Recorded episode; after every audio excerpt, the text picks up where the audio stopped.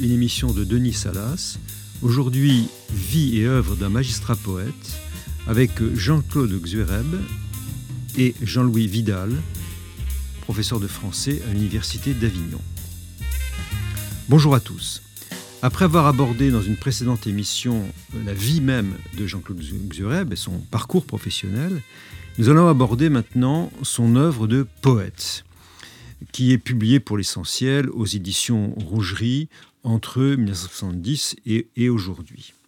Nous allons l'aborder avec l'auteur, qui est parmi nous, et Jean-Louis Vidal, qui vient de publier aux éditions des Vanneaux, Présence de la poésie, un ouvrage sur Jean-Claude Xuereb, qui comporte à la fois un commentaire de son œuvre et également des extraits de ses différents poèmes publiés dans euh, différents euh, éditeurs avec également un album photo qui euh, est à l'intérieur de, cette, de cet ouvrage, qui évoque d'ailleurs, entre parenthèses, l'ancienne collection Segers, poète d'aujourd'hui.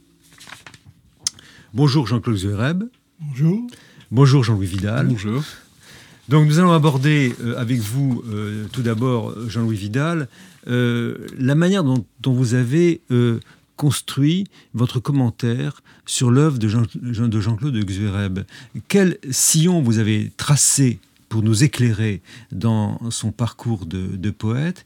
Est-ce que vous pourrez nous donner, dans, votre analyse, quelques points de repère pour nous guider dans cette œuvre? Et peut-être le premier point de repère qu'on pourrait aborder, c'est le thème de l'enfance. Oui, alors pour répondre à votre question, ce n'est pas si simple que ça, ce n'était pas si simple que ça au départ, parce que l'œuvre est importante euh, d'abord en volume, il y a une quinzaine de recueils qui ont été publiés depuis les années 70 jusqu'à ce jour, et il fallait à l'intérieur de cette œuvre, en effet, trouver euh, des fils rouges, des passerelles, et c'était un peu compliqué, car une chose très étonnante chez Jean-Claude Segreb, c'est que il, dès le premier recueil, dès euh, celui qui a été publié euh, chez euh, Rougerie en 70, on a le sentiment qu'il a trouvé d'emblée sa voix, je veux dire son timbre, son timbre, ses accents. On y trouvera euh, du lyrisme, de l'enthousiasme, de la révolte. Euh, il va s'insurger, il va admirer. Contre qui sont ces premières insurrections poétiques euh? Il n'y a peut-être pas de cible au départ, mais on sent que c'est une parole grondante. C'est une parole qui sera toujours en tension entre les choses qui ne sont pas acceptables, on pourra revenir peut-être sur le plan du poète dans la société, et le ravissement, la joie quasiment mm. panique devant la beauté du monde. Mm. Alors, mm. Euh, devant la complexité, le grand nombre de textes et la grande étendue euh, au cours des années de l'œuvre, il m'est apparu que on pouvait en effet prendre un point de départ, qui est le point de l'année 1961, le départ d'Algérie. Jean-Claude Sureb quitte l'Algérie lorsqu'il a 30 ans. En 61, c'est une convulsion tragique de l'histoire, mm. comme il y en a périodiquement, mm. mais il est arraché brutalement à sa terre natale. Et là, mm. tout ce qu'il avait depuis l'enfance perdu, perçu comme un accord des hommes et du monde euh, vole en éclats. Mmh. Et cet accord, il a été vécu par l'enfant, par l'adolescent, euh, la maison familiale dans le mmh. quartier de la Redoute, euh, à Alger, les couleurs du ciel, les odeurs de la terre, la mer toute mmh. proche qui a une importance très grande dans sa poésie, les jeux, l'école et ses maîtres, les coutumes et les langues mêlées d'un mode de vie simple et fraternel, tout ça, qui est une image mythique d'un paradis, se brise à jamais. Et euh, l'exil, comme très fréquemment finalement dans les œuvres poétiques, est le point de départ euh, de cette nécessité euh, d'écrire. Jean-Claude Sereb confie souvent l'attachement ou la passion très précoce qu'il a eu pour la poésie. Mais c'est vraiment ce départ et cet arrachement qui va faire que l'amateur de poèmes va devenir lui-même poète. D'accord. Hein le, poète, le poète naît de l'exil. Oui. Et euh, plus que cela, euh, je crois que c'est en effet ce qui va peut-être expliquer la gravité de sa voix, mais qui va être aussi, il le dit lui-même, cette expérience de l'exil est constitutive de son être de poète comme elle l'a été de celui de ses ancêtres venus de Malte, et d'Espagne, eux-mêmes en Algérie. Mmh, mmh. Au point, dit-il, la formule est, est, très belle, une mémoire d'exil est enfouie dans nos cellules. Jean-Claude euh, est-ce que cette analyse, vous, vous la partagez ah Oui, c'est euh, tout à fait juste.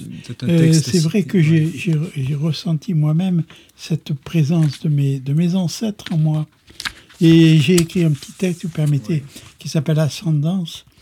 J'userais du pouvoir d'exprimer pour cette lignée silencieuse mes ancêtres méditerranéens, hommes de pain et de pierre, qu'une vie parcimonieuse réduisit au geste quotidien leur ressac imprègne à jamais dans le sable et les rochers d'un autre rivage leurs mots, tour à tour gutturaux et chantants, d'efforts, de souffrance et de joie. J'userai du pouvoir d'exprimer pour dégeler à ta ferveur cette banquise de paroles indistinctes qu'ils ont scellées dans mes veines. Je me saignerai seulement du mot colère, ne pouvant réécrire le destin. Cet exil de l'Algérie et, aussi cette, ce rappel mémoriel des ancêtres qui sont présents dans les, la naissance, la renaissance du poète. C'est une des choses très frappantes de l'œuvre, c'est qu'elle n'est pas centrée sur l'expression personnelle d'un moi, mais qu'elle prend en compte et constamment avec euh, des dominantes parfois. Les, les, ascendants et les descendants. Il y aura cette quête parfois extrêmement douloureuse lorsque Jean-Claude Sureb se retrouve à Malte à chercher dans les églises des registres, etc. Il le dit, je t'ai venu chercher mes ancêtres, mais il n'y a pas de réponse et euh, il, revient déçu. Et la préoccupation qu'il a pour ses enfants et ses petits-enfants, c'est-à-dire que toute la chaîne des âges est, prise en compte dans, sa poésie. Alors, euh, on va peut-être avancer un peu dans le, sillon que vous tracez. Euh, il y a l'exil qui, est concomitant de la naissance du, poète, et puis il y a la terre d'adoption. Euh, en particulier le village gardois de, de, Valrargues, euh, qui est la maison euh, où il va refonder son, son, existence poétique et personnelle. Voilà. Dire peut-être avant cela que cet exil provoqué par l'histoire, de plus en plus on va se rendre compte que c'est une espèce de métaphore d'incarnation de l'exil allez, lâchons le mot métaphysique, mm. on, se rappelle Baudelaire parlant de l'être humain exilé dans l'imparfait.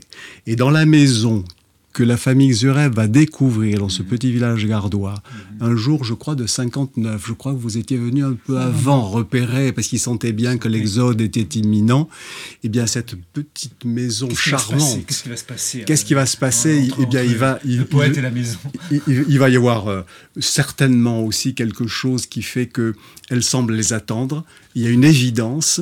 Euh, ils sont extrêmement troublés. Je fais la supposition aussi que l'été, il y a dans l'air, dans la chaleur, dans les parfums, quelque chose qui, rappelle, aussi l'Algérie, c'est certain. L'exil est moins, moins douloureux. Et il devient douloureux. Moins douloureux, mais ce n'est pas une transplantation. Il y a un très beau texte de Jean-Claude Suret qui montre que les bigaradiers, vous savez, qui sont en caisse dans les jardins de Luxembourg, où les palmiers ont été transplantés. Il n'était pas question pour lui d'être simplement transplanté. Il fallait que là... Il fallait des palmiers. voilà, euh, là, là, il n'y a pas de palmiers, mais il y a un paysage de villages, de garrigues, de collines, de montagnes qui est intact, pourrait-on dire, qui est immémorial. Mm. Et face à ce paysage, l'histoire est comme gommée, comme effacée, oubliée, et on retombe dans quelque chose qui a une dimension éternelle. Et là, mm. il y a un grand souffle, une grande respiration et la possibilité à nouveau d'écrire. La respiration retrouvée efface, atténue la déchirure de, de l'exil. Cette terre enfin où nous nous enracinons signera le terme de nos errances. Voilà, c'est ça. Signerait. Signerait. Signerait. Les... Il, connaît son, œuvre, Jean-Claude voilà. Mais alors, il va y avoir là, on va, on va monter à un cran supérieur, c'est-à-dire que ce lieu peut être dit un haut lieu. Yves Bonnefoy dit que le mm. haut lieu est ce lieu qui nous accorde à, l'immémorial, qui nous comprend notre, qui nous fait comprendre notre articulation au monde. Mm. On va dépasser ça. Mm. La villa du souvenir, Valérargue, haut lieu. Mais euh, qui ne remplace absolument pas les images éblouies de l'enfance. Et il va falloir trouver un haut lieu supérieur, c'est le poème lui-même. C'est-à-dire que l'écriture va faire en sorte que, euh, même si la mémoire est obsessionnelle, si encore aujourd'hui Jean-Claude Sureb a une nostalgie extrêmement profonde de ces images, de ces sensations, de ces perceptions de l'enfance, il est conscient du fait que on ne le retrouvera pas, sauf à le travailler dans la matière même de la langue. D'accord. Donc il y a la terre d'exil, il y a la terre d'adoption, et il fallait un, troisième lieu qui est la terre d'écriture, au bout du compte, le territoire du poème, qui va en quelque sorte synthétiser ou dépasser, transcender euh, l'histoire du, du, du poète à travers la poésie. C'est la poésie. Et alors là, j'aimerais lire ce bref passage d'un poème qui dit ceci D'avoir gravi cette colline, d'avoir jusqu'au sommet respiré les mots dans l'odeur des plantes, chaque fois mon sens s'irrigue d'indicible joie. Ces vers sont étonnants. Mhm. L'expérience sensible mhm. n'est désirable et ne vaut que comme promesse du poème à venir. Mhm. C'est moins l'évocation d'un plaisir de l'odorat que la joie anticipée de supprimer ce plaisir par un travail de langage. Ça, Donc il y a un, échange euh, entre la sensation, une transmutation de la sensation, l'expérience sensorielle et le travail de l'écriture. Voilà, et ça, je crois que c'est un des aspects les plus importants de cette poésie. Jean-Claude Sureb, avec une excessive modestie, dit souvent que c'est une poésie de circonstance, mm. euh, qu'il il, euh, exerce un artisanat de poésie. Mais j'aime J'aime bien subvertir les mots juridiques. Donnez-nous des exemples, Jean-Claude. Par exemple, accorder les circonstances. Ah, accorder les circonstances. Le soleil mis en demeure. Euh, je, m'amuse. Hein, le détournement de langage juridique par, euh, euh, qui sont amenés en quelque sorte sur le territoire poétique. le soleil mis en demeure. Il y a aussi des mises en demeure chez, René Char aussi. Hein. vous, vous, diriez, Jean-Louis Vidal, que c'est une un chant du monde. Vous parlez beaucoup du chant du monde dans votre, dans votre texte. Ou est-ce qu'une une union charne est une célébration du monde? Est-ce qu'on peut parler de... de, de, c'est d'abord en effet la célébration du monde. Et cette célébration du monde euh, n'est pas, comment dire, elle n'est pas la finalité ultime. Euh, il y a célébration du monde pour pouvoir célébrer le langage. Donc c'est une célébration du langage qui s'appuie sur une célébration du monde. Il y a un texte que, que, j'aime beaucoup, on, voit bien cette, cette célébration. Euh, il y a un côté élégiaque aussi, il y a un mmh. côté euh, appel à la, à la, grande nature, mes frères les arbres, qui duraient dans votre écorce, seulement soucieux de votre feuillage, épaule contre épaule dans le noir, avidement je m'abreuve à votre brouet d'étoiles. Est-ce qu'il n'y a, pas dans, ce bref texte euh, une volonté de, alors, de communion avec le monde pour remédier à la séparation de l'homme d'avec le monde. Est-ce que le poème n'est pas le lieu aussi d'une, d'un nouveau lien, finalement, que l'homme entretient avec le monde par-delà sa déchirure? Oui, on en a un petit peu parlé, c'est ce lien perdu. Parce que là, la conclusion du poème, elle s'ouvre au cosmos. Hein. c'est vraiment de trouver un ordre cosmique, un équilibre euh, dans lequel on on voudrait s'insérer pour trouver la paix, hein, trouver une harmonie, un équilibre. Donc il y a ce très beau texte, vous avez eu raison de, choisir. Mais ce chant du monde, ce n'est pas simplement la célébration et l'admiration de ce qui est, c'est à partir de ce qui est la volonté d'en trouver à travers le mm. langage un analogone, quelque mm. chose qui, va, mm. qui est artificiel, qui est créé de toutes pièces dans la langue, mais qui va procurer au lecteur des sensations ou des émotions similaires à celles que le monde lui-même nous, Et, mon souci, ce serait aussi la transmission. C'est pourquoi plusieurs poèmes sont dédiés à mes fils. Et à travers mes fils aux lecteurs aussi.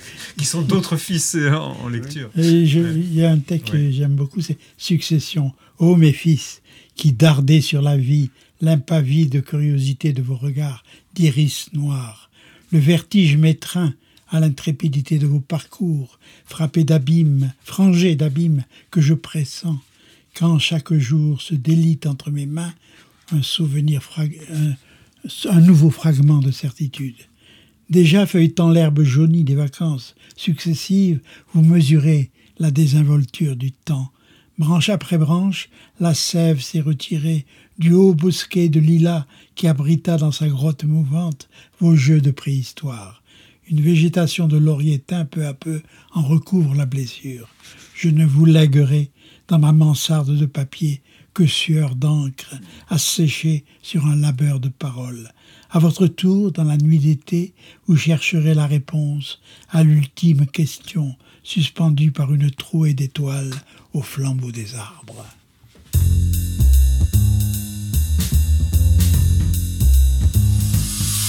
Je vous rappelle que vous écoutez Amicus Radio, l'émission La Plume dans la Balance, qui s'intéresse aujourd'hui au poète Jean-Claude Xuereb en présence de Jean-Louis Vidal. Alors après ce, poème, euh, Jean, claude Xuereb, euh, j'évoque simplement pour euh, repenser à reprendre cette discussion une, exposition que je viens de voir à, l'Orangerie sur Guillaume Apollinaire, un autre poète d'une autre époque. Et je fais une, brève, une brève comparaison parce que on a là un poète baroque, on a là un poète créateur du surréalisme, un, enchanteur, on peut le dire, des mots et des images, qui est confronté à la violence de la guerre quatre ans de guerre entre 14 et 1918. La guerre, la violence, la barbarie, le front. Euh, et on voit le poète confronté à cette, à cette, à cette violence des limites et la blessure au front, justement, la blessure au front, puisqu'il a été aussi euh, trépané et qu'il en mourra euh, en 1918 avec une, fièvre, une mauvaise fièvre. Mais ce qui est tout à fait frappant dans son cas, c'est que la poésie euh, dans les tranchées devient une nécessité vitale. C'est-à-dire qu'il est confronté à la barbarie, à la violence, à la, nécessité de, prendre les armes, et en même temps, face à cette, insoutenable situation, la poésie devient une sorte d'alliance euh, profonde, et il écrit un poème très neuf, calligramme qui est euh, sur le au niveau des sons et des images totalement novateur, il va effectivement euh, euh, non pas être enfoncé comme il le dit dans la guerre, mais il va se libérer par la poésie à travers l'écriture. Il devient le guetteur mélancolique du poème, comme comme il le dit jusqu'à ce qu'une blessure heureuse, dira-t-il, le libère du front et lui permet d'être rapatrié et de s'éloigner du, chaos. On voit bien le poète confronté euh, euh, à, deux situations. À la fois, il est sur le front de l'écriture poétique et sur le front de la guerre en même temps. Alors, est-ce qu'il y a, euh, Jean-Louis Vidal, chez Jean-Claude Xuereb, une, une, dimension combattante, une dimension du, poète où la révolte est, présente et où le poème devient une œuvre qui lui permet de survivre parmi le chaos du monde, un peu à la manière d'Apollinaire? Oui, alors peut-être que sur le plan de l'écriture quotidienne, euh, on est sur un autre registre, c'est-à-dire qu'il y a euh, cette tension entre la beauté du monde et la conscience du tragique de la condition humaine. Mais par moments, il y a des événements, des faits euh, qui, en effet, provoquent de la colère. Je pense à ce qui s'était passé à Avignon ou autour, lorsque, sous un gouvernement précédent, il a été question de panthéoniser Albert Camus. Hein. Donc, euh, si euh, j'en ai le temps, je pourrais peut-être euh, vous lire cette supplique qui a été faite, écrite par Jean-Claude Sureb, qui dit ceci, qui est dédicacée à René Char. S'il vous plaît, qu'aucun bruit discordant ne vienne troubler le chant profond des jours et des nuits, du soleil et des orages, des cigales et des grillons dans l'éternité à lourd marin, sous le dôme d'un ciel de Provence si proche de celui de sa terre natale. Ici fleurissent en liberté l'aspic et les genêts. L'air et la lumière y vibrent plus salubres et plus salutaires que dans la pénombre des voûtes empierrées où pourrissent les lichens de la vanité et de la grandiloquence l'enfant de Bellecour vous en saura gré. Donc on voit qu'il y a de temps en temps des indignations, des, révoltes qui euh, le, demandent... Le poème, lieu de l'indignation aussi. Oui, oui, oui. Le grand discours de Malraux, etc. Je me vois vraiment... Oui, c'était un, scandale de, de, transférer Camus dans ce lieu. C'était à l'époque où Nicolas Sarkozy voulait panthéoniser Camus. Et finalement, ça n'a pas eu lieu parce que finalement, la famille. Euh, le fils. Le fils. Euh, la fille avait accepté. Catherine Camus avait accepté. Les deux enfants, les enfants n'avaient pas accepté. Mais cette. cette façon parfois de pourfendre la vanité, les prétentions inutiles, n'est que l'autre face d'un amour très profond pour euh, ses semblables. Euh, ô mes semblables immatures, voués à d'infantiles nostalgies, furtifs passants, inguérissables. Ô mes frères humains tourmentés d'infini. Donc il y a le regret que ces frères humains et cette dimension de fraternité humaine couvre la totalité de l'œuvre mm. euh, et finalement fait approcher le lecteur d'une sagesse. Alors il y a chez Pessoa, qui est euh, en effet il y a un beau poème mm. consacré à, à, Pessoa, mais il y a progressivement, enfin progressivement, mais peu à peu se découvrent des éléments d'une sagesse qui est faite, euh, j'ai osé dire qu'elle était quasiment franciscaine parce que parce que euh, c'est la frugalité de ce royaume suffit à nous combler. Regarder se dissoudre un nuage me suffit quand l'aile d'une graine le traverse.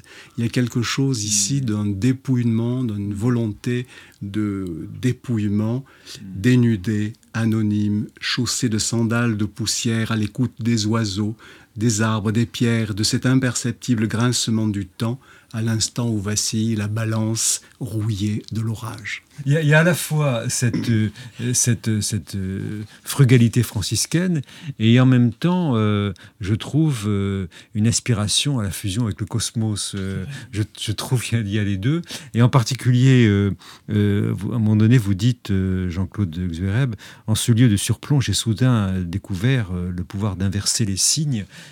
Qu'est-ce que vous voulez dire par là d'inverser les signes. C'est le pouvoir du poète de, manier euh, le, les ben. Euh, oui, c'est comme cet, arbre symbolique qu'on représente avec les, racines vers le ciel et le, feuillage vers le sol. C'est comme si on, rétablissait les choses dans, ce que l'on voudrait que fût le monde. Et, euh, parce qu'on perçoit une certaine perfection que l'on ne rencontre pas dans, la vie courante et on, est, on, a, on, voudrait la faire apparaître, cette perfection. Et le, poème est le lieu de cette volition, en quelque sorte. C'est la tentative, la tentation de, de, Jamais aboutie, mais que l'on on espère toujours mmh. renouveler.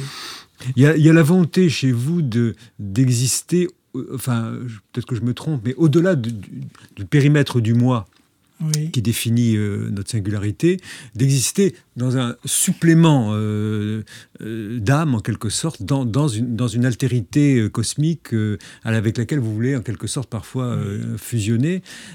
C'est élargir, élargir les frontières du, du, moi pour devenir un jeu plus grand. Et, cet élargissement, j'ai respirer, en quelque sorte. avec ma compagne, qui, qui m'a accompagné pendant 50 années de, de, ma vie. Donc, euh, c'était, elle était. Vous dans ce. Dans et oui, elle était comme l'une des transmettrices de ce que je voulais faire passer aux autres, à travers elle, vers mes enfants et, et le monde, si possible. Mm qui sont effectivement votre, votre, votre compagne et vos enfants et, et vos ancêtres sont très présents dans, dans, cette poésie, comme effectivement des, ceux qui vont vous permettre d'agrandir l'espace du moi à, à, d'autres à d'autres sphères en quelque sorte. Vous partagez ce sentiment, euh, euh, Jean-Louis Vidal? Euh, Absolument, parce que il y a, on parlait tout à l'heure de poésie de circonstances, mais ce sont les circonstances universel de la condition humaine. C'est-à-dire que chaque poème s'ancre ou s'enracine dans un événement vécu, dans une mm. pensée forte, dans une réaction. Donc oui, poésie de circonstance, mm. mais de façon à donner plus de sens et plus d'éclat à ces circonstances-là. Euh, parlons maintenant du dernier recueil de, de Jean-Claude Xuereb, euh, Le jour ni l'heure. Euh, expliquez un peu le titre, Jean-Claude Xureb. Ah. Le jour ni l'heure, euh, ce titre euh, énigmatique. c'est ni le jour ni l'heure. Ni le jour ni l'heure, mais le premier nid a disparu. Le, poète a versé le, signe là aussi. comment vous le situez ce, recueil dans votre... Et malheureusement, c'est une période très très difficile de mon existence. Il y a quatre ans, mon épouse est brutalement décédée. Et donc, euh, je, lui ai dédié quelques textes que j'ai du mal à, à relire moi-même, tellement ils sont l'expression d'un désarroi complet que j'ai vécu pendant des mois et des mois. Donc, euh, si Jean-Louis veut bien en lire un à ma place. Donc, on lira, on lira à voix haute, puisque avant que Jean-Louis lise le texte, euh, lire à voix haute pour vous est un acte euh, très important. Essentiel. Pourquoi Expliquez pourquoi? Ben, parce que j'aime entendre un poème dit par le poète lui-même. Et que souvent, les comédiens ne me satisfont pas quand ils disent les poèmes ou bien c'est déclamatoire, ou bien mm. c'est faussement euh, plat. Mm. Euh, ils, ne vivent pas de l'intérieur mm. ce que le poète a voulu dire. De grands, de grands comédiens souvent commettent ces, erreurs d'appréciation, et je préférais qu'ils ne le disent pas de poème plutôt que de les lire de cette façon. En revanche, les poètes ont tous des défauts dans la diction, mais c'est tellement extraordinaire quand on entend Char lire le, poème sur la sorgue avec l'accent pasquois, ça, ça, ça a de la gueule. Absolument. Et je, préfère mille fois à tel poète, à tel romancier, à tel euh, comédien parisien ou autre lisant les poèmes de Char. Alors, euh, Jean-Louis Vidal va lire ce texte avec son titre. La mort saisit le vif. Ta tête se heurte aux murailles du vertige. Tu voudrais échapper à l'obsession des gouffres. Aide-moi, aide-moi. Sommé par tes appels, je brave l'impuissance de toute parole. Inapte à incanter l'algèbre des miracles, j'essaie sous ma main de retenir ta vie. Au bout du souffle, tu renonces à te battre, la griffe du silence a déchiré le cœur. Orphelin, affronté au tourment de vieillir, me voile si seul. Pourquoi m'avoir abandonné? Ta dépouille gît au creux choisi du destin, nos cendres s'en mêleront en ce même enclos. Merci euh, Jean-Louis Vidal. Je voudrais juste conclure en citant un mot de Guillaume Apollinaire dans Alcool. Seul renouvelle le monde ceux qui sont fondés en poésie ceux qui viennent au monde pour ne rien changer ne méritent ni égard ni patience.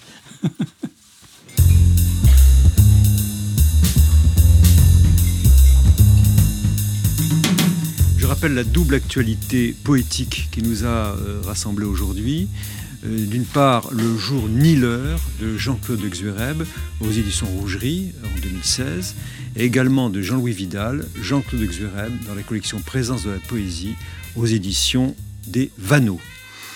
Vous retrouverez toutes ces références sur notre site internet amicusradio.net à la page de notre émission La plume dans la balance, une émission préparée avec l'aide d'Élodie Poncé, avec la technique Arnaud Dumanois. N'oubliez pas de vous abonner à cette émission et à nous suivre sur les réseaux sociaux.